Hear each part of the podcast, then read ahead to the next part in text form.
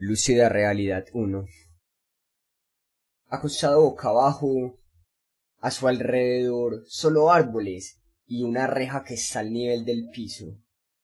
A medida que se levantaba se alarmaba más. Podía ver cómo la reja estaba llena de sangre en cada una de sus esquinas y de sus púas.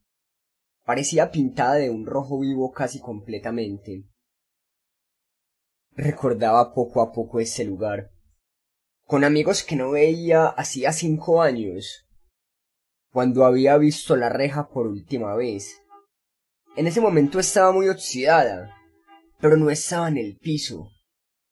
Esta reja que veía hoy había caído violentamente.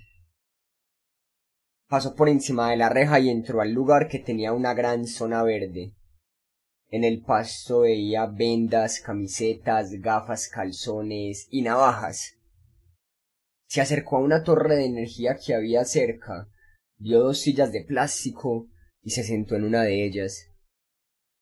Desde allí pudo observar un caos total en toda la ciudad. El hospital mental estaba desierto totalmente, el sol se escondía, dejando un tono verde sobre las montañas, que ya no tenían nada de árboles, y que solo eran escombros, tierra y rocas. Se levantó asustado por lo que acababa de ver y corrió hacia la entrada más próxima.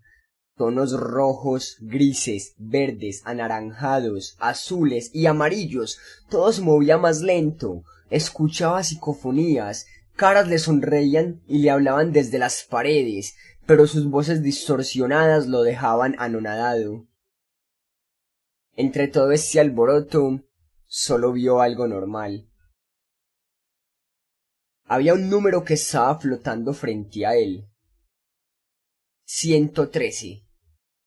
El número estaba tallado en madera y estaba flotando en el aire, como si concentrara algún tipo de energía que hacía que cada que lo mirara el ambiente se tornara muy pesado. Cuando se atrevió a tocarlo desaparecieron los colores y los sonidos. Pero estos dieron luz a una habitación. No la recordaba mucho. Había una cama en el centro, con un tablero con anuncios y recortes de periódico. 2 de enero de 1990.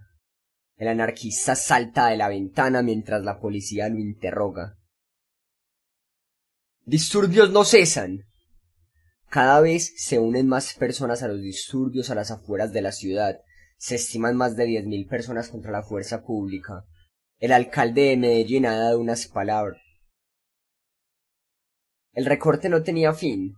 Estaba sobre otro recorte. Ese era una fotografía. No sabía de quién. Pero sí sabía que la había visto en algún lugar. Recordó que había guardado algo bajo el colchón. Lo levantó y le sorprendió que aquello continuara allí una cajetilla de fósforos y un paquete de cigarrillos. Casi temblando sacó uno y lo encendió, pero ese se consumió en menos de cinco segundos. Los arrojó por la ventana y escuchó un grito de dolor. Se asomó y vio una fosa común, y había una bolsa que se movía. Salió corriendo por el pasillo. Ese ya no era de colores, cada minuto se tornaba más oscuro. Llegó a la fosa común, sacó la bolsa que aún se estaba moviendo, aunque era demasiado liviana. La abrió y comenzó a salir humo.